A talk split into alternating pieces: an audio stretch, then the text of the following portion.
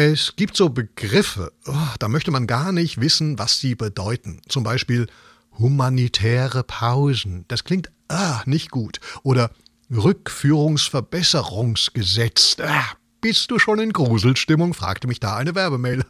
Oh ja. Zum Glück, es gibt auch viel Positives, Schönes. Wird einem schon nicht der Himmel auf den Kopf fallen. Ja, es gibt Hinkelsteine, die rollen, rollende Steine, die hinkeln, äh, die, die singen. Also anders. Der neue Asterix ist lesenswert. Das neue Stones-Album ist hörenswert. Und sehenswert ist Ah, das weiß ich nicht. Woher denn? Ich bin im Radio. Seit 100 Jahren gibt es das jetzt. Und von Anfang an bin ich. Egal.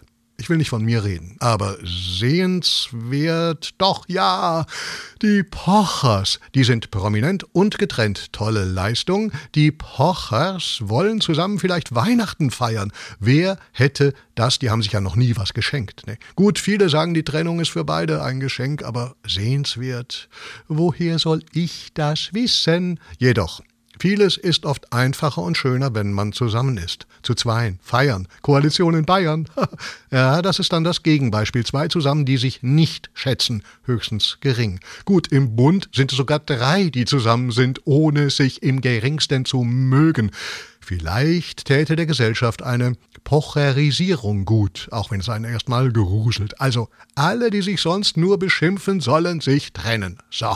Und Weihnachten dann wieder. Ah ja, nicht, dass es am Ende heißt, Satz mit X war wohl Twitter. Seit einem Jahr übrigens gibt es Twitter als X, aber wie lange noch? Wie gesagt, es gibt viel Positives.